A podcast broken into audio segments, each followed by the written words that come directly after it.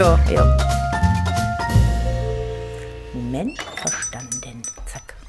Hallo und herzlich willkommen zu Tante Emma Talk. Ich bin Anita, deine Tante Emma. Das ist der Podcast für Psychologie und Gesellschaft. Wir besprechen heute beides gemischt. Es geht um Manipulation der Massen, Massenpsychologie und wie wir gelenkt werden oder auch nicht ge, ge, äh, ja, von Manipulation gewahrt werden. Ich habe heute die Anja Lohmann wieder bei mir. Vielen Dank, Anja, von Lohmanns Coaching. Ne, du bist auch psychologische Beraterin, habe ich mir richtig gemerkt? Naja, psychologisches Coaching. Psychologisches Coaching. So, also ja, ich berate auch. Also wenn ja. man das unbedingt will, berate ich auch, ja. Ja, das, mit dem Label ist es manchmal echt schwierig, ne? Das sind so feine, kleine, klitzekleine Unterschiede. Ja, das ist ja irgendwie äh, studiert jetzt so zum Beispiel wie du, bin ich ja nicht. Das heißt irgendwie, ich habe zwar zwar auf einer Schule, das heißt, ich habe es wirklich gelernt, Coaching, ähm, aber es ist halt Ne, ich darf keine, ich weiß gar nicht, darfst du eigentlich Glücklichmacher verteilen? Nee, ne? Nein, noch nicht. Aber es wird gerade dran gearbeitet. Das ist ein Thema schon seit Jahrzehnten zwischen Ärzten und Psychotherapeuten. Aber wir ja. schweifen gerade. Ja, ein bisschen ab, ja. Ab. Okay. Genau. Äh, ja, dementsprechend hast du auch Expertenwissen. Du bist auch sehr belesen, was die Massenpsychologie angeht. Ähm, mit welcher Literatur wollen wir denn mal anfangen? Mit welchen Gedanken? Also ich würde mal sagen, wir fangen an mit Gustav. Gustave Le Bon. Gustave ne? Le Bon. Franzose. ähm, mit dem Buch Psychologie der Massen. Also das ist äh, sozusagen mein Eingangs... Nee, mein Eingangswerk in Sachen äh, äh Manipulation, das war eigentlich der Herr Mausfeld. Mhm. Und irgendwann kam ich dann halt zu Gustav und dann noch Walter Lippmann mit äh, die öffentliche so Meinung. Männer. ja, irgendwie sind das so Jungs, ne? Ja, irgendwie schon. Ja. Ähm, aber wir wissen das ja, hinter jedem erfolgreichen Mann steht eine starke Frau. Auf jeden also Fall. Also vielleicht. Ich kenne ja nicht deren Lebensverhältnisse. ähm, ja, und das ist also ausgehend von jetzt mal hier von dem Gustav, also Gustave Le Bon. Ähm, das Buch, ich habe noch mal nach, weil es steht hier nicht drin, aber ich habe noch mal nachgeschaut, das ist glaube ich von 1895. Hm, ist also schon ein Augenblick her, aber es hat meines Erachtens nichts an dem sagen wir mal, jetzt, das, was wir jetzt erleben, ist ziemlich ähnlich und das, was wahrscheinlich einen Feinschliff bekommen hat seit 1895, ist ja nicht von der Hand zu weisen. Nee, der Feinschliff meiner Meinung nach sind die sozialen Medien, die da noch oben drauf kommen, ne? Weil 1895 hast du vielleicht einen Brief geschrieben, der ein paar Tage gebraucht hat. Ähm, und jetzt ist, ist es halt schneller, die Vernetzung der Massen, oder wie siehst du das? Ich sehe es so, dass es ist Fluch und Segen zugleich, denke ich mal. Oh. Auf der einen Seite logischerweise, man wird zugeballert mit Informationen oder auch mit Manipulationen, je nachdem. Äh, und zwar von sämtlichen Seiten. Und auf der anderen Seite kriegt man aber eben auch neue Gedankengänge zum Beispiel, neue Interpretationen, äh, neues Wissen auch, Informationen. Und das ist natürlich anders als bei Güstrow. Ähm, da war wahrscheinlich wirklich Pony Express. Also keine Ahnung, das schnellste. Hm. Obwohl 1895, ehrlich gesagt, ich weiß es nicht. Vielleicht gab es da, Zug. Gab, ja, Zug, sowas. Aber ja. eben nicht. Ich meine, das Internet, wie gesagt, Segen und Fluch zugleich. Okay, aber was konntest du aus diesem Buch ziehen? Was für Erkenntnisse? Was, ähm, wie lassen sich denn die Massen jetzt manipulieren? Also ich habe mich auch damit äh, eingangs ein bisschen beschäftigt, was ich äh, so rausgelesen habe, dass man in der Masse so ein bisschen seine Individualität, seine individuelle Persönlichkeit so ein bisschen verliert und ein bisschen verschwimmt. Was konntest du daraus ziehen? Ich würde mal sagen, die Verantwortung, die Selbstverantwortung der Handlung ist in der Masse natürlich, äh, muss man nicht machen. Also man geht ein bisschen unter und das, was man in der Masse, aufgrund der Masse, macht oder, oder mitmacht, würde man als Einzelperson nicht unbedingt so machen. Und dementsprechend die Selbstverantwortung, ne, da ist ja immer irgendjemanden, dem man mhm. die Verantwortung übertragen kann. Und insofern ist dann meines Erachtens auch halt die Hemmschwelle eine andere. Mhm. Geringer oder höher? Meinen Sie jetzt in der Masse? Ja. Ja, die Hemmschwelle ist geringer. Mhm. Weil du ja eben keine Selbstverantwortung hast. Mhm. Du hast. Es gibt ja kein Gesicht zu der Handlung. Mhm. Und ähm, gut, bei, bei Gustave war es halt so, dass zu dem Zeitpunkt, ich weiß noch, irgendwo steht da was so nach dem Motto, irgendjemand, äh, ich glaube, die ähm, Franzosen, wie auch immer, benehmen sich weibisch. Irgendwie sowas stand da was. Und ähm, es ist halt irgendwie dieses, was eben da eben auch drin stand, ist, ähm, dass das Gefühl angesprochen werden muss, um die Masse äh, ja äh, dahin zu bringen, wo man sie hinhaben will. Und das ist ja genau jetzt eigentlich noch wilder als damals, weil jetzt hast du wirklich Bilder von kaputten Häusern.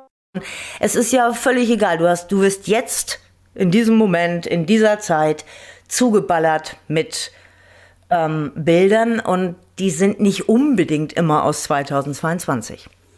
Ja, ja, das stimmt. Und das ist eben, das ist eben der, der, der Fluch. Das heißt, äh, man müsste eigentlich alles immer hinterfragen, aber wer hat heute denn schon Zeit dazu? Zeit und die Ressourcen. Also wenn ich jetzt mir vorstelle, wieder als Angestellte zu arbeiten oder selbst als Selbstständige, bist ja. du am Abend total platt. Da bist ja. du durch. Dann magst du dich nicht mehr nochmal hinsetzen und recherchieren, auch wenn du Familie auch noch hast oder sonst noch irgendwelche Verantwortlichkeiten. Ne? Also, du hast einfach nicht mehr die Ressourcen und das Gehirn, das denken wir gar nicht, ist eigentlich stinkend faul. Das will nicht zu viele Ressourcen verbrauchen. Nein, nein. Nee, nee, damit. Aber auf der anderen Seite äh, ist es natürlich auch so, dass ähm, also es ist ja nicht nur, dass man nicht genügend Ressourcen hat, sondern eben auch äh, das Weltbild würde vielleicht bei manchen Sachen einfach kaputt gehen. Das stimmt. Hm. Und die, dieses, auch wenn es, sagen wir mal, die Wohlfühlblase, die ja jetzt nicht unbedingt Wohlfühl in Mörder-Anführungsstrichen, aber halt ähm, nicht über den Tellerrand gucken. Hm. Ne? Manche sitzen in einem Suppenteller und wissen nicht mal, dass sie einen Rand haben, über den sie gucken können. Aber das ist Selbsterhaltungstrieb, würde ich sagen, auch bei vielen. Dieses ähm, eben nicht zu viel, weil das würde zu sehr belasten, zum Beispiel. Ja, auf jeden Fall. Wie lassen sich jetzt die Massen gut manipulieren durch die Herrschenden? Das stand, glaube ich, hinten auf dem Bucheinschlag Lieblingsbuch von äh, Goebbels oder so. Oder? Ja, genau. Oh Gott, oh Gott, eins der Lieblingsbücher. Ja, da hat man irgendwie wirklich Klasse, das sind die besten Voraussetzungen, so ein Buch zu lesen. Ja, auf jeden Fall. So. ähm, also es ist, ich habe in diesem Buch ähm, wahnsinnig viele Zettel drin. Oh, jo, ich sehe. Weil ich alles super wichtig fand und ähm, also eben auch zum Beispiel diese, diese Massenhypnose. Mhm. Ich habe vor nicht allzu langer Zeit ein Interview mit einem äh, belgischen Psychologen gehört, der eben sagte, dass das, was, was zum Beispiel momentan passiert, äh, alle, alle Facetten einer Massenhypnose äh, ähm, mhm. aufzeigen. Was, äh, wie geht eine Massenhypnose vonstatten? Was hat er gesagt? Da hat er gesagt, ähm, aufgrund, also zum Beispiel das Verteidigen, was ja ein bisschen auch vom Stockholm-Syndrom so ähnlich ist, dieses Verteidigen ähm, der äh, Personen oder auch Meinungen, die einen selber, aber eigentlich, das, das Ganze tut einem ja nicht gut, aber man verteidigt es zum Beispiel. Mhm. Ähm, was hat er noch gesagt? Ähm, dass eben auch die, die Personen gar nicht hinterfragen wollen, sondern das ist die Wahrheit und fertig aus. Weil, wer auch immer das sagt. Mhm. Es ist schwierig. Es ist schwierig. Was war denn zum Beispiel das Buch, was dich da am meisten weitergebracht hat? mein Lehrbuch, Sozialpsychologie. Sozusagen, ja.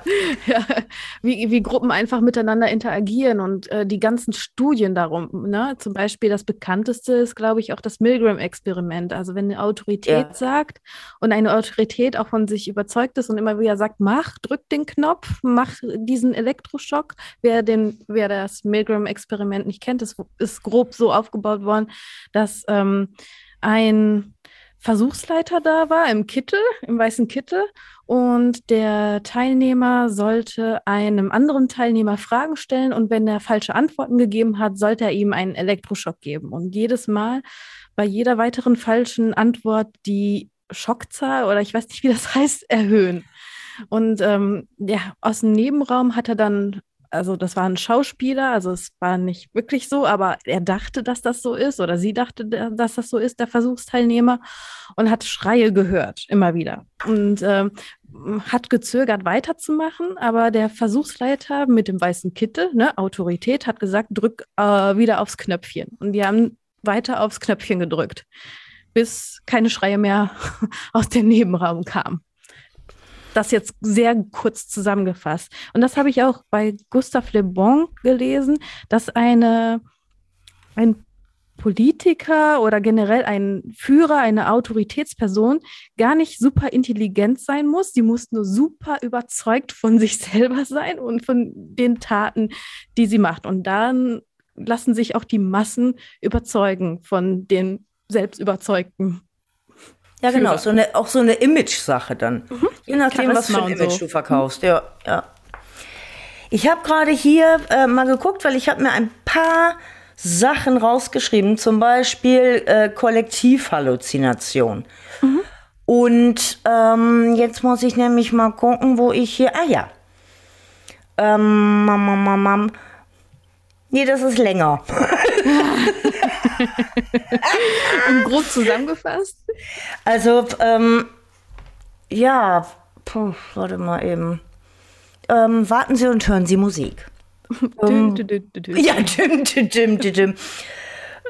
Ah, Beispiele ab Seite 40 habe ich mir aufgeschrieben. Das ist doch schon mal. Also wer das Buch zur Hand hat, kann schon mal Seite 40. Genau, also wer das Buch zur Hand hat, äh, Seite 39 meine ich jetzt.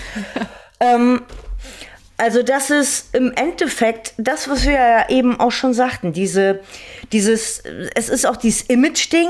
Mhm. Das heißt, man hat jemanden, zu dem man gesagt bekommt, zu dem man aufgucken, äh, auf, hingucken, wie auch immer, aufsehen kann, das wollte ich ja. sagen. Ähm, hier habe ich mir nämlich zum Beispiel auch noch aufgeschrieben, Menschen werden von Ideen, Gefühlen und Gewohnheiten geleitet. Ja. Ja, diese primitive, emotionale Bilder und Geschichten habe ich mir aufgeschrieben, werden sie genau. geleitet. Genau. Und du musst eine Behauptung aufstellen und diese immer wiederholen, bis sich das dann irgendwann überträgt und die das dann einfach glauben. Also durch Wiederholung, oh, jetzt fehlt mir das deutsche Wort. Äh, mehr Exposure nennt man das im Psychologie. also ähm, Du findest eine Sache sympathischer oder besser, je öfter du die siehst. Also wenn ich mich immer neben dir setze und du kennst mich nicht und hast eigentlich ein relativ neutrales Verhältnis zu mir, aber wenn du mich quasi jeden Tag siehst, dann hast du irgendwann ein positiveres Verhältnis zu mir. Mhm. Ja, mhm. genauso ist es mit den Informationen. Ja.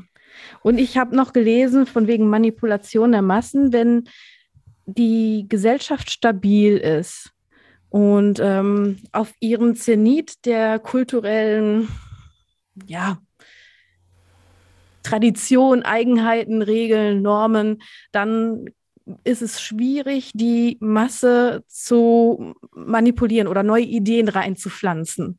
Aber wenn ich die, so jetzt kommt's zu der aktuellen Lage, wenn ich die Masse aber destabilisiere, dann sind sie offener für neue Ideen. Und ich glaube, ja, das erleben wir gerade so diesen Turn. Naja, und diese permanente Wiederholung. Mhm. Denn ähm, Wiederholung ist auch, ja, sagen wir mal, wenn wir jetzt zum Beispiel mal ein bisschen von diesem ganz, ganz wilden jetzt hier, was jetzt hier gerade so um uns herum passiert, sagen wir mal die Werbung. Oh ja. Ja, ist ein bisschen entspannend. so, aber da macht es ja auch die, die, äh, die Wiederholung. Ja Eben auch diese, was zum Beispiel früher war, wenn früher eine Autowerbung war, da ging es eigentlich mehr, was kann das Auto? Jetzt, wenn du dir jetzt Autowerbung, ist es Lifestyle. Ne? Es ist immer irgendeine, irgendein cooler Mogel da, der irgendwie, weiß ich nicht, seine Kinder irgendwo hin. Also ein bisschen Familie, ein bisschen natürlich alles gestylt. Und da will man natürlich hin. Das heißt, es ist ein Lebensgefühl. Ein Auto muss nichts mehr bringen, es muss auch noch super aussehen. So, mehr oder minder. Hauptsache Und- schick. genau. Es gibt ja schick, schick, schick. Und ähm, da wären wir nämlich eigentlich schon fast, nee, eigentlich konkret bei Bernays. Oh ja, erzähl mir von Bernet, den habe ich noch nicht gelesen. Genau. Also ein ähm, Neffe von Sigmund Freud.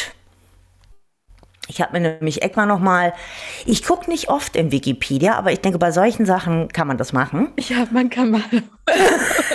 So, ähm, ein Buch, was er geschrieben hat, ähm, hieß Propaganda. Und wenn ich das noch richtig weiß, war das, nachdem hier zwölf Jahre dieser Österreicher herumgewühlt hat, ähm, war es dann so, dass natürlich das Wort Propaganda nicht mehr zu benutzen Hm. in Public Relation. Und ähm, das, was er ja, er ist ja praktisch der, der oder soll einer der Väter eben vom Public Relation sein. Damit habe ich ja als Grafikerin auch verhältnismäßig viel zu tun. Oh ja, sehr spannend. Und was ich eben versuche, im Gegensatz zu, also in meiner Hamburger Vergangenheit ging es sehr viel mehr um Manipulation in der Werbung. Jetzt kann ich das da selber entscheiden. Und, ähm, und diese, diese, zum Beispiel gibt es ja eben einmal diese Geschichte, dass er von der Zigarettenindustrie angehauen wurde. Die brauchten einen neuen Markt. Und zu dem Zeitpunkt waren halt äh, die Frauen, wenn Frauen in der Öffentlichkeit rauchten, war so mehr so, bläh, ne? also wurde er mehr verachtet. Und so, und dann hat er äh, wohl wohlha also gut situierte Frauen ähm, irgendwo hin, ja, eingeladen, wie auch immer, die sollten sich da so als Gruppe postieren. Und der Presse hat er gesagt, es wäre eine Osterdemonstration, weil zu dem Zeitpunkt wohl die Frauen ähm, öfter da mal um ihre Rechte auf die Straße gegangen sind. So, und als die Presse da war, hat er dann gesagt, so, jetzt zündet euch mal lecker alle eine Zigarette an. Hieß dann Torch of Freedom. Und äh, ja, das haben die dann auch gemacht. Und danach war das Ganze, wurde mehr und mehr akzeptiert. Weil die Frau an sich, um sich, weil bis zu dem Zeitpunkt war halt äh, Rauchen eine Männerdomäne. So, und dann fing die Frau an, weil ja Torch of Freedom. Ne? Und solche Geschichten, er hat zum Beispiel dann auch, ging es um äh, das amerikanische Frühstück. Eier und Speck. Also Bacon. Ne? Und ähm, da hat er das dann so gemacht, weil die haben vorher immer versucht, einfach, oh, lecker, lecker Eier Bacon als Werbung. Hat aber nicht hingehauen. Dann hat er ähm, einfach ein paar Ärzte gefragt, ob ein reichhaltiges Frühstück besser wäre als ein, sagen wir jetzt mal, spartanisches Frühstück. Die haben natürlich gesagt, oh ja, reichhaltiges Frühstück. Dann kam in der Werbung, neun von zehn Ärzten empfehlen ein reichhaltiges Frühstück. Ohne jetzt Eier und Speck, aber daneben war ein Teller mit Eier und Speck. Und das hat sich als amerikanisches Frühstück dann durchgesetzt. Also der war nicht doof. Überhaupt gar nicht. Und ähm, das, was natürlich dann dazu kam, und das wurde dann auch benutzt, war zum Beispiel, wenn ich das nämlich jetzt richtig weiß, weil ich jetzt bei Wikipedia sich alles durchlese, Deutsche weg. Und da hat er halt auch zielführend. Was er jetzt genau gemacht hat, weiß ich ehrlich gesagt nicht, aber äh, da war er, äh, hier steht zum Beispiel, ähm, dass er federführend bei der praktischen Umsetzung der psychologischen Kriegsführung war. Kann man ja auch, ne, es ist ja im Endeffekt, erzähl mir einen Moment, wo du nicht manipuliert wirst. Hm, schwierig. sobald es irgendwie um Gefühle geht und alles, dann wird man ja schon automatisch manipuliert, ne? Genau genommen ist Mode auch Manipulation. Ja, ja, klar. Jetzt, dass ich hier so sitze, ist ja auch Manipulation. So, ich habe so einen Sakko an. ja, und ich habe einen alten, schillerigen, schwarzen Pulli an. Aber, ähm, äh, aber genau das ist es doch. Das heißt, es gibt ja auch die, die ähm, eben sehr folgsam sind in Sachen Mode zum Beispiel. Aber auf der anderen Seite gibt es eben die, die irgendwie das praktisch als, als Stil haben, schlumpsig rumzulaufen. Mhm. Und das ist genau genommen auch Manipulation insofern, dass du musst das und das tragen, dann bist du, keine Ahnung, ein Eremit, der seinen eigenen, keine Ahnung, seine eigene Höhle baut. Und auf der anderen Seite eben die folgsamen Modefreaks. Das heißt, es ist im Endeffekt völlig egal, selbst wenn du der Meinung bist, du bist nicht manipuliert, weil du eben ne, als Eremit in einer Höhle wohnst, ähm, ist es ja, und dann viele bestehen da trotzdem auf WLAN. so, aber ähm, aber genau das ist es ja. ja. Wir kommen aus dieser Nummer irgendwie nicht raus. Nein, nein. Da ist wirklich die Frage, wo fängt Manipulation an und wie kann man diese Mani Manipulation erkennen? Ähm, also das habe ich, damit habe ich mich auch ein bisschen beschäftigt. Mhm. Immunität gegen Manipulation. Ähm, was ich gelesen habe, ist, dass man immer sich in kritischer Distanz üben soll und auch die kritische Distanz schon in jungen Jahren einüben soll. Aber ich finde das sehr schwierig mit der kritischen Distanz. Wie schaffst du die kritische Distanz, ohne die ganze Zeit manipuliert zu werden, während du eine kritische Distanz einnimmst? Ja, das ist, man hat ja das Gefühl, man muss sich für irgendwas entscheiden. Also sprich, entweder bin ich so oder so. Und ich glaube, ähm, dass also ich glaube, es hilft so manchen. Ähm, bist du eigentlich noch da oder bist ja, du jetzt? Ich bin noch da. Ach so, gut. ähm, es hilft so, so manchen, zum Beispiel kein Fernsehen mehr zu gucken. Das stimmt. Und als nächstes ähm, dann das Wichtigste ist, dass es einem selber gut geht, finde ich zumindest. Das heißt, wenn du dich um dich selber kümmerst, dann strahlst du das ja auch, du strahlst ja auch was anderes aus. Als wenn du dich eben, und das sage ich eigentlich immer wieder, da bin ich irgendwie, da, sie wiederholt sich kaum, die Anja, ähm, dass nämlich eben das Außen nicht dich definiert. Die Frage ist, ähm, also ich glaube, es geht gar nicht ohne Manipulation. Mhm. Ich glaube, wir werden da ständig mit, mit ähm, denn wenn du so willst, kann eine Jahreszeit am manipulieren. Mhm. Ja, das hilft, ne? Das ist doch mal was, das ist ja Sonnenschein. Ähm, also insofern, ich, ich weiß auch nicht, wie man da rauskommt. Ich glaube, dass das Wichtigste ist, ähm, sich nicht mit der Manipulation permanent zu beschäftigen, die einen immer runterzieht. Mhm. Ja, und sich auch, wenn wir jetzt bei den Massen sind, auch mal aus der Masse rausgehen. Ja. Also wirklich diese kritische Distanz üben. Also, dass man bewusst entscheidet, aus dieser Einmaß rauszugehen. Also, wenn ich im Fußballstadion bin, aus dem Fußballstadion mal raus. Oder, ja, keine Ahnung. bei, bei Massenpanik zum Beispiel. Da ähm, ist es ja so, dass alle eventuellerweise ins Feuer rennen und man rennt mit. Oder ähm, bei insofern bei Manipulation, wenn, wenn praktisch alles, äh, wenn die Aufmerksamkeit in eine Richtung gehen soll, damit man die andere Richtung nicht sieht. Oder ähm, das hat, das gab's mal, ich glaube, bei der Tagesschau irgendwo stand der Moderalala, also sprich der äh, Erzähler da, stand vor einem einer einer Blackbox hätte ich fast gesagt. Also da wurde ein Fußballspiel gezeigt. Mhm. So, und er erzählte von irgendwelchen wilden Steuern, die jetzt äh, erhöht werden, bababab. Und dann sagte er, und ich wette, Sie haben nicht ein Wort von dem zu oder kein, kein Wort zugehört, was ich gerade gesagt habe, weil Sie auf diese Torsituation gerade gestarrt haben. und ich glaube, genau das ist es, wenn dir irgendjemand, also sprich ähm, wenn, wenn mehrere sagen, guck, guck nach links, dann eben genau in die andere Richtung gucken, weil da ist das, was nicht gesehen werden soll. Stimmt, es gibt nämlich auch solche Versuche, wenn ich da kurz einsteigen darf. Ja, natürlich. Gorillas, ich weiß nicht, ob du das kennst. Das was? Mit dem Gorillas, den Versuch, den ja, psychologischen. Genau. Ja, ja, genau. Äh, einmal kurz zusammengefasst für die Zuhörer.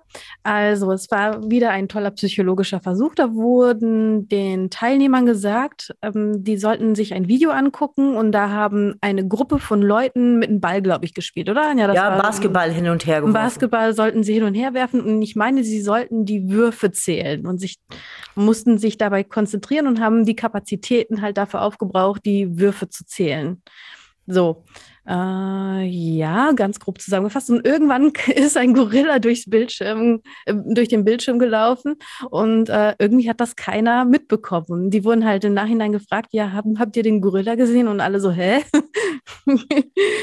ich glaube, die mussten auch äh, zählen mit den weißen T-Shirts und da waren noch andere farbige Also ganz, genau, ganz, ich habe mir das Video auch angeguckt. Mhm. Ja, Glaubst du, ich habe den Gorilla gesehen? Nix habe ich gesehen. Erst nachher. Und dann, äh, und, oder eben auch zum Beispiel diese äh, Sache mit, die geht allerdings in eine etwas entspanntere Richtung, mit dem hundertsten Affen. Mhm. Kenne ich noch nicht. Auf irgendeiner Insel haben die halt die, äh, da wollten die gucken, inwiefern ähm, Radioaktivität der Tests da ähm, auf den Organismus ein, also sich auswirkt. Und da hatten die halt Affen auf so einer Insel und mhm. haben die immer gefüttert mit, mit Süßkartoffeln. Mhm. Also es gibt verschiedene Variationen von der Geschichte mit irgendwas gefüttert und haben das immer auf den, auf den Sandstrand geschmissen. Mhm. Und die Affen fanden das jetzt nicht so super, ständig Sand zwischen den Zähnen zu haben. Und dann hat eine angefangen, im, zum, zum Wasser zu gehen und die äh, Kartoffel abzuwaschen. Das haben dann irgendwann mit, dann erst haben das welche kopiert, haben es auch gemacht und irgendwann waren es 100 Affen. Und dann haben die festgestellt, auf einer Insel, die weiter weg war, die eigentlich überhaupt gar nicht diese Info hatten, haben die, haben die genau dasselbe gemacht. Ach, krass. Da ging es, glaube ich, eher um das morphische Feld und sowas, aber eben auch wirklich, dass ähm, es gibt ja nicht nur die Herdenimmunität, sondern eben auch die ähm, Herdenintelligenz, wie auch immer, Schwarmintelligenz. Mhm. Und da würde ich mal sagen, das ist dann wiederum, es kann eben günstig, günstig laufen. Das finde ich aber interessant, weil das widerspricht komplett den Gustav, weil ja. der ja sagt, in einer Ma die Masse ist dumm. Der ist ja total pessimistisch. Der sagt ja, die sind dumm und je größer, desto dümmer sind sie und kindischer sind sie. Genau. Aber der Schwarmintelligenz ist ja total dem entgegengesetzt. Was weißt du zu der Schwarmintelligenz-Theorie? Naja, da würde ich mal sagen, das ist mehr Erfahrung als Wissen. ähm, die Sache ist ja, also ich persönlich äh, äh, habe ich mal ein bisschen, und ja kann ich ohne weiteres noch ausbauen, meine, also ich weiß noch nicht, noch nicht wirklich viel darüber, aber über das morphische Feld. Und, ähm, und wenn es das, das ist so wie, dass man irgendwie mit einmal weiß, zum Beispiel während des Krieges äh, war es dann so, dass äh, die Großmutter von einer Freundin von mir, die blieb mit einmal bei der Feldarbeit stehen und sagte, ich weiß nicht mehr, wie ihr Sohn hieß, nennen wir ihn hm. Hinnack. Hinnack ist tot. Und es war so. Und ähm, dass also diese energetische Verbindung, die ist ja allein schon da, weil wir alle aus Atomen und noch kleineren Geschichten äh, bestehen. Und dementsprechend es irgendwann ja mal einen Anfang gab. Hm. Davon gehe ich zumindest mal aus. Mhm. Also, dass es irgendwann mal losging. Das heißt, allein schon aus diesem Grund haben wir eine Verbindung. Mhm. Und ich glaube, wie gesagt, ich weiß es nicht, aber ich glaube, dass diese Schwarmintelligenz ähm, eben so diese energetische Gesa äh, Geschichte ist. Das heißt, mhm. es gibt ohne weiteres mit Sicherheit Menschen, die damit gar nichts zu tun haben wollen. Das heißt, die kappen sich dann nicht wirklich ab, weil ich glaube, die Verbindung kann man nicht kappen. Aber ähm, so wie jetzt im Endeffekt du, haben Kopfhörer auf. Mhm. So, und, ähm, und dementsprechend äh, kriegen die das vielleicht gar nicht so mit. Oder aber auch, es wird hier jetzt, es wird so viel ähm, lautstärker gemacht durch das Außen, was passiert, Informationen, ähm, auch meinetwegen jetzt mit der Angst oder, oder eben der Unsicherheit. Das heißt, es ist immer irgendwie laut.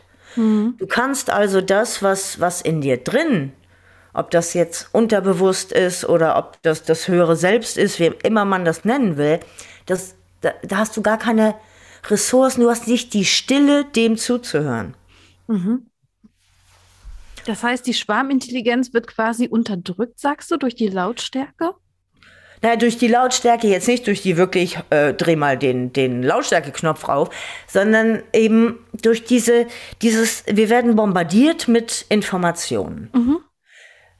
Es ist ähm, ständig, ob das jetzt, ähm, äh, wenn man jetzt was macht, Fernseh gucken zum Beispiel, das heißt, es gibt immer, ähm, es gibt Leute, die können nicht einfach in einem stillen Raum sitzen, sondern machen das Radio an, machen das, die brauchen immer so ein, wie so einen permanenten so Grundrauschen. Ja, ja. ja.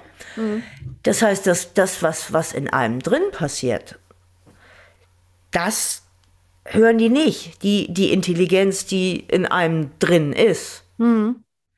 Denn es geht ja dabei auch nicht um den Verstand, sondern es geht um eine ganz andere Intelligenz. Mhm. Der Verstand ist ja sozusagen Security. Und äh, manchmal schlecht als recht. Ja. Diese Security. Okay, also du sagst, auf der Gefühlsebene kann durchaus nicht nur eine Verdummung, sondern auch eine Schwarmintelligenz entstehen. Also Sicher. wenn sich äh, die Masse kann sowohl im negativen Sinne sich zusammenspielen und äh, sich verlieren, also die Individualität, die Identität, als ähm, auch im positiven Sinne, nicht nur im negativen Sinne. Also dass es nicht sich in Aggression immer ausladen muss, sondern dass man auch Lösungen zusammenfindet in der Masse. Davon gehe ich mal wirklich aus, denn wenn das ganze Universum auf Balance aus ist, und wir ja nun mal ein bisschen im Universum da so ein bisschen rumfliegen, ähm, ist es ja dann auch so, das ist diese Poli äh, Polarität. Mhm. Es gibt keinen Tag ohne Nacht und, und so weiter und so fort. Kein, ja. das, das Böse ähm, macht das Gute vielleicht erst als gut sichtbar. So. Und genauso ist es meines Erachtens auch. Es kommt immer darauf an, ähm, ich glaube, ja, das ist wie, wenn du jetzt eine, eine, eine Schallplatte hörst. Gut, okay, das ist jetzt nicht sonderlich modern, aber nimm mal an eine Schallplatte. Für die, die das nicht kennen, das ist so was Schwarzes. Ja, so ein Vinyl-Ding. genau, das Schwadde. Und ähm, so, und du hast da, das, das, das ist, ähm, als ob da praktisch, das kennt man ja vielleicht noch von früher, wenn da so ein Staubkorn und dann ging die Platte nicht weiter, sondern mhm. meh, meh, mhm. ne? Mhm. Und dementsprechend weißt du ja gar nicht, wie es weitergeht. Wenn du aber jetzt diesen Staubkorn wegmachst, erfährst du ja ein völlig neues Lied. Und dementsprechend kann es ja auch einen Sinneswandel mit sich bringen. Und im Moment habe ich das Gefühl, dass wir in so einem, ja, als ob man immer das gleiche Lied wieder hört. ja, tun wir ja auch irgendwie, ne? Ja. Und es wäre es wär mal Zeit, äh, ein neues Lied entweder zu, ja, also wahrscheinlich am besten zu komponieren. Oder den Staubkorn erstmal entfernen. Vielleicht, weil wir wissen ja nicht, wie es da weitergeht. Ja, genau.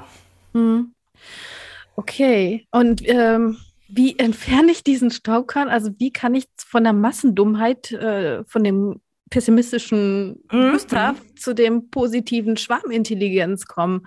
Weil ich glaube, das fragen sich viele, weil ich, glaube, viele sehen im Moment, okay, die Massen sind im Moment dumm und folgen nur und sagen nur Ja und Amen, aber wie kommen wir zu dieser Intelligenz zurück? Also ich sehe auch die Bewegung, die es versuchen und kämpfen und immer wieder, aber ja, ich habe da auch keine ja, Antwort.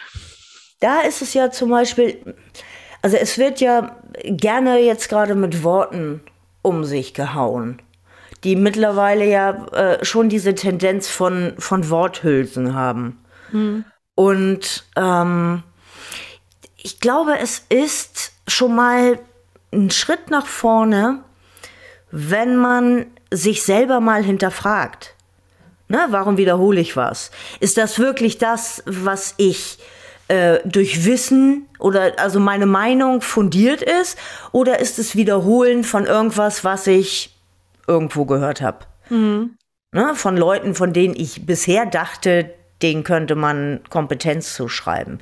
Gut, ich meine, Kompetenz ist jetzt gerade ein schwieriges Thema, aber ähm, sich zu, zurücknehmen und ich glaube mehr so dieses, ja, hinterfragen bringt schon was. Und zwar jeder, da kann ja jeder bei sich selber. Also auch nicht jetzt äh, sagen, hier ist meine Meinung und ich weiß, wo der Hammer hängt und äh, meine Meinung ist die einzig tolle, weil ich habe drei Bücher gelesen oder so. Ach, da muss ja am Ende, oder? ja, es waren vier. Nein, aber ähm, man muss ja im Endeffekt, jeder muss da selber hinkommen aber eben mal anhalten und zum Beispiel, ja, nehmen wir das mittlerweile sehr leere Wort Verschwörungstheoretiker. Mhm. Und wenn man dann irgendwie, okay, wer hat mir das gesagt? Warum wiederhole ich das? Mhm. Das ist es. Das ist jetzt nur eins von vielen Worten. Man kann mhm. ja dann auch äh, in den 80ern Ja, zum Beispiel. Hä? Was für ein Wort hat man in den 80ern gehabt? Du warst kurz weg. Geil. Ja, jeder hat das Wort geil gesagt. So, und ähm, ich weiß gar nicht, musst du denn jetzt ein E dahin machen? Weiß ich nicht. Geil. Aber ähm, keine Ahnung. explizite Wortwahl. Ähm, so, das heißt aber, man hat das für ein Wort praktisch ersetzt. Aber genau genommen war ja der ursprüngliche Sinn des Wortes, war ja äh, einfach ähm, fluffig, glaube ich. Also, also ähm, ja? ja, ja, ja. War das nicht für reif? Also aus, aus dem Bauerndeutsch, Bauern? Naja, also da war es, glaube ich, irgendwie die Gele, Gele-Dingsen ist, glaube ich, ähm, also nicht gelb, ich weiß das ehrlich gesagt nicht mehr. Ach, also ich, ich bin nicht aus dem landwirtschaftlichen Bereich, egal, wir schweifen. Ja, genau. Also der ähm, Genau, schreibt es in die Kommentare. Ja, so, ähm, da, ähm, also dass man wirklich, es reicht ja schon, wenn man sich überlegt, wer hat mir das gesagt und wieso wiederhole ich das? Mhm. Ist das, weil ich der, die, der gleichen Meinung bin, die wiederum äh, entstanden ist, was auch immer. Jede Meinung hat ja eine Geschichte. Mhm. Ähm, oder aber ähm, ist es wirklich einfach nur, weil ich es immer gehört habe, ist, ist dann, hat dann eine bestimmte Gruppe von Personen einfach diesen Stempel bekommen. Mhm. Und ich wiederhole das, weil, weil ich das wiederhole. Mhm. Ja, verstehe. Also deine Herangehensweise wäre Selbstreflexion, dass man versucht, was ich auch schon ähm, eingangs, glaube ich, gesagt habe, diese kritische Distanz herzustellen genau. in sich selber. Und äh, dann geht man bei, bei sich selber anfangen und dann, dass man in diese Schwarmintelligenz kommt. Also dann ist es ein Zwischenspiel zwischen, ich wachse mit den Leuten zusammen, bin aber trotzdem ich selbst und individuell. Habe ich das so richtig verstanden? Individualität hat ja oftmals äh, die, auch eben diesen Beigeschmack von Egoismus. Was ja nicht immer unbedingt schlecht sein muss. Nee, es gibt ja den gesunden Egoismus. Denn wenn es mir gut geht, kann ich ja auch dementsprechend mehr nach außen bringen. Kann ich ja mich darum kümmern, dass es anderen Leuten gut geht. Mhm. Ähm, äh, gut, es gibt auch den anderen Egoismus. Aber, ähm, und da wären wir ja wieder bei Polarität. so, aber ich glaube, ähm, dieses in der, in der Gruppe nicht, nicht aufgehen. Also weißt du, sich nicht praktisch selber verlieren, sich nicht aufgeben auch nicht mhm. schon noch die, die Eigenständigkeit behalten. Mhm.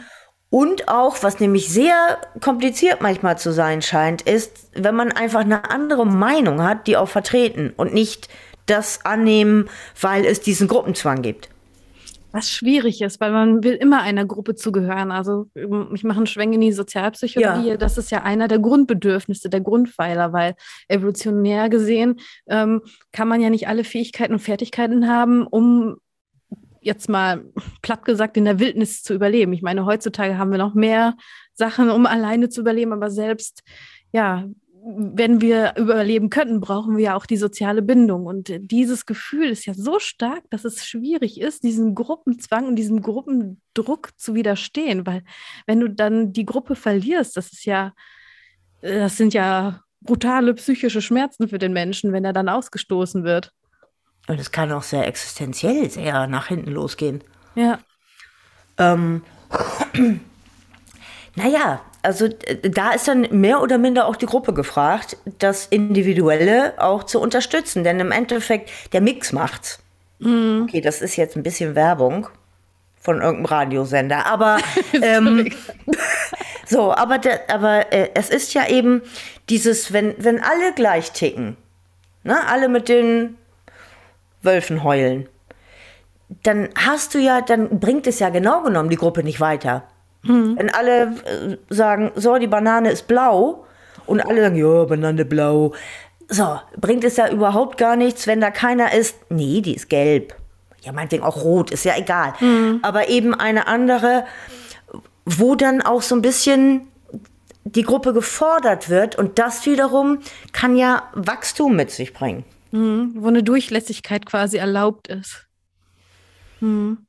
Auch ruhig ja. gefordert werden. Und dann sind wir schon wieder bei der Sozialpsychologie. Da kommt es immer darauf an, wie die Gruppe ja auch zusammengesetzt ist. Also wer Alpha ist, wer Beta ist, wer Gamma ist. Äh, mhm. Ja, also wer ne, Alpha-Männchen, wer dem Alpha-Männchen zuspielt, wer, wer halt nur Mitläufer ist, welche Rolle er in der Gruppe hat und ähm, wie ich glaube, wenn die Stärksten keinen Durchlass dulden, dann ist es schwierig mit dem Durchlass. Aber wenn die Stärksten Gruppenmitglieder Durchlass erlauben, dann ist es, glaube ich, besser zu leben. Oder was meinst du?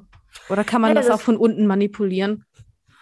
Ähm, es ist, also das mit dem, mit dem Alpha, ja, das sieht man ja in der Tierwelt, dass da immer irgendwie. Die Sache ist aber halt, was ja eben auch ähm, ein Lehrer zum Beispiel ist, ist dann ein wirklich guter Lehrer, wenn er seinen Schüler äh, vorbeilässt und mhm. nicht ihm beinstellt mhm. damit er immer noch der Schlauere von den beiden ist. Ja. Und wenn, also dieses mit Alpha und sowas, es gibt zum Beispiel, ich glaube, es war Schweden oder Dänemark, eine Firma, die also, wo die Hierarchie ganz flach ist. Und die sind effektiv wie sonst was, produktiv so. Das heißt, die Leute arbeiten, ähm, ich weiß gar nicht, also die können sich selber, die können völlig selber entscheiden, von wo sie arbeiten. Mhm. Und, ähm, und das hat, dass die praktisch, es ist auch so eine, den Leuten die Verantwortung geben. Die, die Verantwortung, dass sie Teil dessen sind, was die ganze Gruppe ja, wachsen lässt, aufblühen lässt, wie auch immer. Mhm. Das heißt, so, sobald du dich ähm, auch für, nimm mal wirklich eine Firma, wenn du die Mitarbeiter nur von oben den immer nur Druck machst. Mhm. Eben nur, wenn die einen Fehler machen, das hervorhebst und so. Mhm. Und wenn du aber jetzt ähm, die praktisch arbeiten lässt, dass die auch selbst verantwortlich dafür sind und eben auch ja ein bisschen auch den Ruhm. Ne, da wären wir bei Andy Warhol. Mal 15 Minuten kann man ja ruhig mal jemandem gönnen. Ähm, so, also dieses, die Gruppe ist dann manipulativ, wenn, und da wären wir eben wieder bei der Manipulation der Gruppe oder der Massen, ähm, wenn du, wenn sie geschwächt sind, weil sie keine Eigenverantwortung hervorbringen müssen. Mhm, verstehe. Das heißt, eigentlich müsste man die Verantwortung des jeden Einzelnen nochmal heraus bringen, heraus hervorheben. Ja, genau genommen muss einfach nur jeder Selbstverantwortung haben. Mhm, das heißt, man sollte immer wieder Eigenverantwortung fördern. Wie du schon sagst, dass der Mix macht. Äh, Eigenverantwortung, genau. Individualität, aber trotzdem mit der Masse interagieren oder mit der Gruppe, die man gerade da hat. Ja, Masse hört sich so komisch an, ne? Ja, Masse hört sich echt komisch Masse an. Masse hört sich, ja, das hört sich so nach, nach Glibberkram an. ja, irgendwie also, so nach Teigmasse so. ähm, aber eben Gruppe, äh, wie auch immer. So eine große Gruppe. Hm. Ähm, das ist so dieses, das, was eben was viel zu einfach funktioniert, ist halt dieses Verantwortung abgeben und dementsprechend eigentlich wieder zum Kind werden. Und das wiederum, äh, wenn du, wenn, wenn, ja, eben wie, wie hier zum Beispiel Gustav, Gustav mit seinem alles das, was, was gefühlsmäßig ist, alles das, was eben nicht, das hält er ja ganz hoch in diesem Buch, mhm. das ähm, logische Denken des Mannes. Ähm, wenn das halt nicht gegeben ist, ne, wenn die Frauen da irgendwie rumdümpeln, dann ist doof. Mhm. Um das jetzt mal ganz, ganz, wirklich ganz platt zu sagen. Mhm. Äh, und viel anders ist es in diesem anderen Buch, was ich hier habe, hier von Walter Lippmann, der wahrscheinlich Walter Lippmann heißt, weil es ist mit Doppel-N. Äh, die öffentliche Meinung, was sehr viel dicker ist als äh, Gustavs Buch. Was sagt er denn? Hm? Was sagt was er? Was er sagt? Mhm. Es ist ähnlich. Also wie, wie sie entsteht, also die öffentliche Meinung, und manipuliert wird. Dadurch, dass das ein ziemlicher Wälzer ist und ich ja nun schon vier Bücher lese, gelesen habe, ähm, ist es ein bisschen schwieriger. Aber also alles gleichzeitig. Aber hier ist zum Beispiel die Herrschaft der Bilder. Mhm. Und wie sehr eben, und da wären wir wieder beim Gefühl, wie sehr Bilder halt das Gefühl beeinflussen. Und dementsprechend ist der Hier, guck mal, pass mal auf, was hier steht. Lippmanns Sorge ist, dass die Demokratie in ihrer ursprünglichen Gestalt sich niemals ernsthaft mit dem Problem auseinandergesetzt hat, dass daraus entsteht, dass die inneren Bilder der Menschen nicht, aut nicht automatisch mit der äußeren Welt übereinstimmen. Mhm. Weil innere Bilder zu Handlungen motivieren, ist politisches Handeln für ihn bilderbasiert. Ist ja auch so. Ja, stimmt. Denn wenn du manche Politiker zum Beispiel anguckst, erstmal ist es die einfache Sprache, darum geht es ja auch. Es mhm. muss eine einfache Sprache sein. Dann steht ja auch hier bei Gustav, ähm, dass man nichts erklären soll, sondern einfach eine Begründung, Punkt, oder ein, und das ständig wiederholen. Genau. Und das wird ja jetzt, ähm, teilweise hast du ja auch in einem, in einer, sagen wir mal, in zwei Sätzen, hast du, dass die, der eine Satz hebt den anderen Satz auf. Ne? Zum Beispiel, wir wollen niemanden die Schuld zuweisen, aber die Ungeimpften sind. So. Punkt, Punkt, Punkt. Mhm, ja. ja. Ähm, und das ist halt, das halt, das, dieses, dieses Erschaffen von Feindbildern. Mhm. Also Feindbilder jetzt allerdings, na doch, doch, kann man eigentlich so ohne weiteres sagen.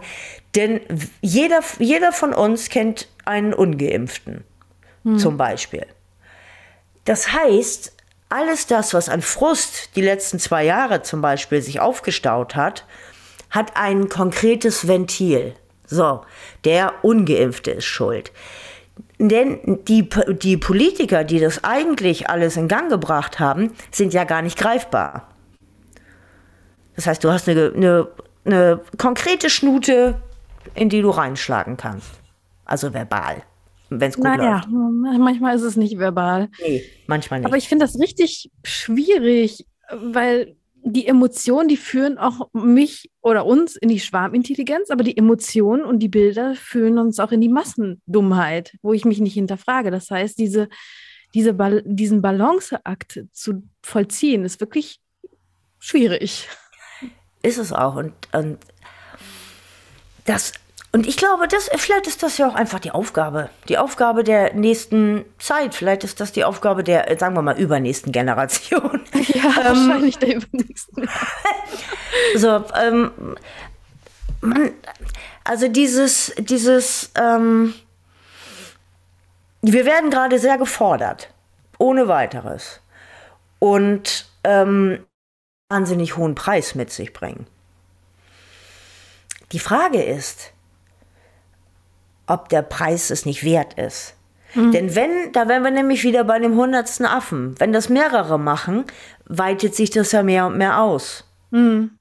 Es geht nicht darum, irgendwie zu sagen, hier, du bist doof oder du, du bist nicht doof oder wie auch immer, sondern ähm, in dem, was du ausstrahlst. Mhm. Wenn du eine Meinung hast und du strahlst ähm, jetzt nicht, wirst nicht arrogant zum Beispiel, sondern holst die Leute praktisch ab, nimmst sie mit, lässt sie aber auch in ihrer Blase. Lässt, lässt ihnen ihre Meinung. Hm. Erklärst aber zum Beispiel deine, wie es dazu gekommen ist oder warum du so denkst. Hm. Dann kann es eben sein, dass du ein ganz kleines, ganz kleines Saatkornkörnchen da pflanzt. Gut, manche, bei manchen dauert das Aufgehen der Saat etwas länger, aber. Auch mehr ähm, Sonne und Wasser wahrscheinlich. genau, wir kommen Richtung Frühling, insofern bin ich guter Dinge. ähm, und das ist so dieses, es ist nun mal diese Aufgabe.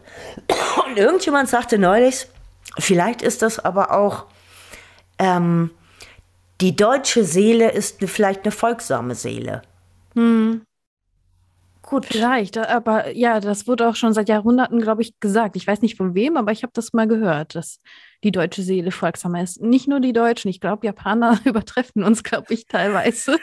Aber die da ist wahrscheinlich Mittel zum Zweck. Mit den Deutschen, so wie ich gehört habe, vielleicht kann das jemand widerlegen, aber wie ich gehört habe, ähm, fühlen sie sich den Deutschen nah kultu kulturell, also was diese Disziplinsache angeht. Mhm. Mhm. Und das ist das ist aber, wenn du dir überlegst, irgendwie, ähm, wo man eben schon durch ist. Also wenn Stress sich ja nun mal in den Zellen praktisch wie so eine Erinnerung festsetzt, mhm. muss das ja auch erstmal aufgelöst werden. Mhm. Und es gibt ja dann auch eben diese, ich glaube sogar eine, ein Verein ist es, glaube ich, Kriegs, Kriegskinder, wo dann praktisch die Generation nach dem Krieg oder eben, also wie zum Beispiel meine Mutter war noch im Krieg, war zwar kleiner Butzi, mhm. aber es war der Zweite Weltkrieg. Und ähm, gut, sie kann sich an kaum was erinnern. Was ja sehr, also das Gehirn kann dir auch ein Freund und Helfer sein, ne? indem du es einfach weg, wegschubst. ähm, also so ein paar Bilder hat sie dann irgendwie noch. Sie war damals, äh, kommt aus Bremen und dann halt Bremen ist ja sehr bombardiert worden. Mhm. Insofern bin ich glücklich, glücklich, glücklich, dass meine Mutter rechtzeitig die Kurve gekriegt hat. Die waren dann in Jonsdorf. Aber egal. Mhm. Ich, jetzt äh, schweife ich etwas ab. Ähm, ich glaube, das ist unser Standardspruch. das ist, ja, das ist meine Macke. Ich komme dann immer von, von, von, von Hundertstel ins Tausendstel. Ähm, ganz speziell, ich habe ja noch einen Podcast mit einer Freundin mhm. ohne Drehbuch und ohne Thema. Wie, ja. heißt der? Wenn wir jetzt schon mal abschweifen? ja, ja genau. Ost, West und etwas zu trinken. Ah, den verlinke ich dann sehr gerne. Der ist, ja, das ist, ja. ja. Aber, ähm, und da ist es genau genommen auch, dass alleine schon dieses Thema, was, was praktisch unser Grundthema war, Ost-West, die Unterschiede, wie mhm. unterschiedlich manipuliert wurde. Zum Beispiel bei diesem anderen Buch, was ich jetzt gerade, Der Krieg vor dem Krieg von Teusch, ich weiß gar nicht, wer mit Vornamen heißt, ähm, da geht es zum Beispiel eben auch um die Manipulation. Nehmen wir mal an, jetzt im Moment ist, ist der Russe kommt ja nicht so gut weg. So mhm. beim und wenn man sich dann überlegt, sagt er in diesem Buch, ähm, was für ein was für ein Image der Russe zum Beispiel immer in Filmen hatte. Es war immer der Bösewicht, immer irgendwie, dem kannst du nicht trauen, immer irgendwie so ein Bagalut. Der Amerikaner, also US-Amerikaner, ja, da reichten drei 17-Jährige, die haben die Welt mal eben gerettet, so zwischendurch. So, und dann sind sie wieder zur Schule gegangen oder so, was auch immer. Und, ähm, und aufgrund dieser, dieser, es ist ja auch eine Manipulation, logischerweise. Und dementsprechend ist das, ist das äh, äh, praktisch wie sagt man, Wasser auf. Mühe? Es bedarf nicht viel, um diesen, ja. diesen, diesen, dieses negative Image wieder hervorzuholen. Mhm. Denn ich kann mich an keinen Film erinnern, wo ein Russe gut wegkam. Nee, auch die Deutschen kommen nicht so besonders nee. gut weg in den amerikanischen Filmen, so wie ich das nee. gesehen habe. Ja, wenn du dir zum Beispiel überlegst, das fiel mir Neues. Es gibt ja diesen Film, or The Day After oder sowas, wo äh, die ganze Welt, wo mit einmal eine, eine weltweite Eiszeit ist, glaube ich, und dann irgendwas mit äh, ähm, äh, Überschwemmung, also so richtig so archemäßig überschwemmt. Und dann bauen welche halt Schiffe. Ja, wer ist, wer ist federführend?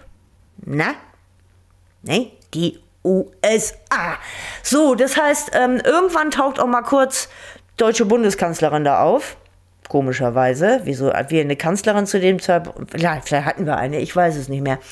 Und ja, aber die, die praktisch äh, die, den ganzen Leuten sagt, wie die Lösung ist. Hm. Ja, da ist kein Russe.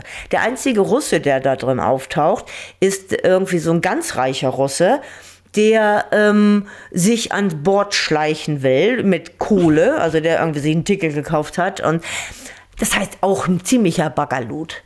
Da sind wir wieder bei Emotionen, Bilder, genau. Behauptungen und Wiederholungen.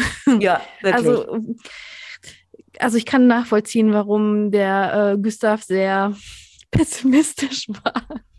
Ich Aber bin nicht pessimistisch. Bist du pessimistisch? Nein, ich bin nicht pessimistisch und ich würde auch gerne unsere Zuhörer mit was Optimistischen entlassen.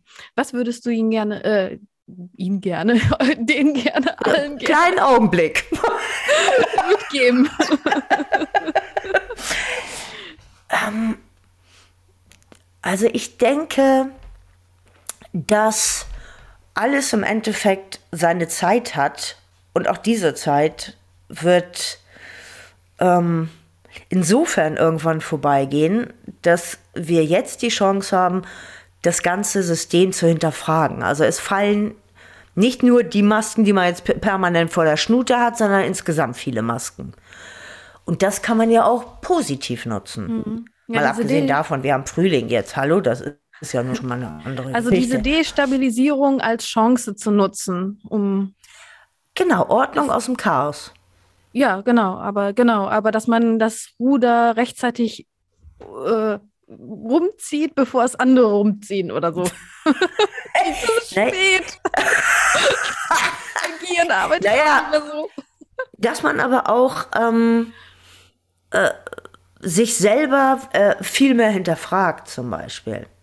Dass man auch viele, sich selber zum Beispiel auch gar nicht so ernst nimmt und dass man genau genommen auch niemanden einem erzählen lässt, wen man zu hassen und wen man zu lieben hat dass man Selbstverantwortung, äh, ja. dass man da zu sich selber auch steht. Ja. Dankeschön für dieses wunderbare Schlussplädoyer und für das wunderbare Gespräch und auch für das wunderbare Abschweifen. Und äh, ich verlinke deine Podcasts in der Beschreibung und falls noch irgendwelche Fragen Richtung Massenpsychologie gibt, äh, verlinke ich auch meine E-Mail-Adresse. Ihr dürft mir da gerne noch hinschreiben und wir finden uns bestimmt an der einen oder anderen Stelle nochmal zusammen. Ich danke dir und ich danke auch den Zuhörern und ich freue mich aufs nächste Mal. Tschüss. Ich danke auch. Tschüss.